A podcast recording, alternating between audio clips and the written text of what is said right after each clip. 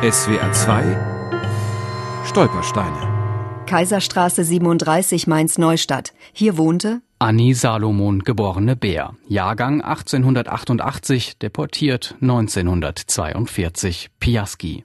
Ich habe einen Bruder gehabt, der war sieben Jahre älter. Friedliche Eltern. Meine Eltern waren finanziert. Es ging ihnen gut. Sie hatten Schuhgeschäfte gehabt, die bestehen heute noch zwei Geschäfte in Mainz und es waren im Ganzen, ich weiß gar nicht mehr wie viel, um Mainz rum. Gerti Meyer-Jorgensen ist die Tochter von Annie Salomon. Sie ist mittlerweile bereits tot. Vor Jahren hat sie von ihrer Kindheit in Mainz erzählt. Dort führten Annie Salomon und ihr Mann Fritz das traditionsreiche Schuhhaus Mahnes. Es hatte 18 Filialen. Im April 1933 wurde alles anders. Die Familie Salomon musste das Boykottschild jüdisches Unternehmen in die Schaufenster hängen. Auch für die Tochter änderte sich das Leben. Wir haben normal, also wie in der Kirche, haben wir in der Synagoge gesessen und wir hatten auch mal gar nicht religiös.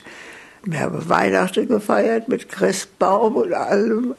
Das ging innerhalb von einem Tag. Dann hat sich kein Kind aus der Klasse mehr mit uns beschäftigt. Mit den Geschäften ging es abwärts. Die Familie musste alles verkaufen. Der Sohn wanderte nach Südafrika aus.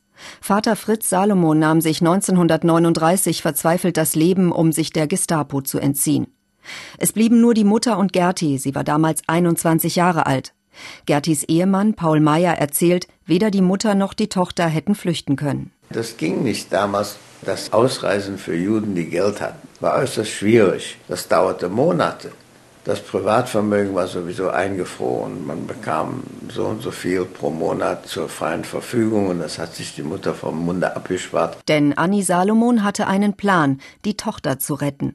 Dafür brauchte sie Geld. Meine Mutter hat versucht, was man machen konnte. Man konnte nicht richtig einkaufen und sie war drauf aus, was sehr richtig war, dass ich rauskommen und auswandern konnte. Annie Salomon half ihrer Tochter nach Shanghai zu flüchten. Sie besorgte Visa und brachte sie schließlich bis nach Königsberg. Zum Abschied sagte sie: Ich gehe nicht, ich tue mir nichts an.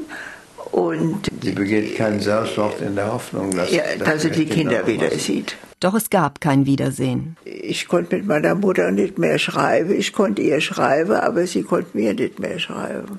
War nicht mehr erlaubt. Es ist einfach nicht mehr durchgegangen. Sie konnte nicht irgendwo hin. Annie Salomon wurde abgeholt, zwei Tage bevor das rettende Visum eintraf. Tochter Gerti hatte die Ausreise nach Kuba organisiert, doch es war zu spät. Mit über 450 Mainzer Juden wurde Annie Salomon nach Polen verschleppt. Sie starb in einer Gaskammer in Treblinka. Bekannte von ihr erzählten später der Tochter Gerti, sie hätten die Mutter noch auf dem Lastwagen gesehen. Eine kleine, einsame Person im dunklen Mantel, die ihnen verstohlen zuwinkte. SWR 2 Stolpersteine. Auch im Internet unter swr2.de und als App für Smartphones.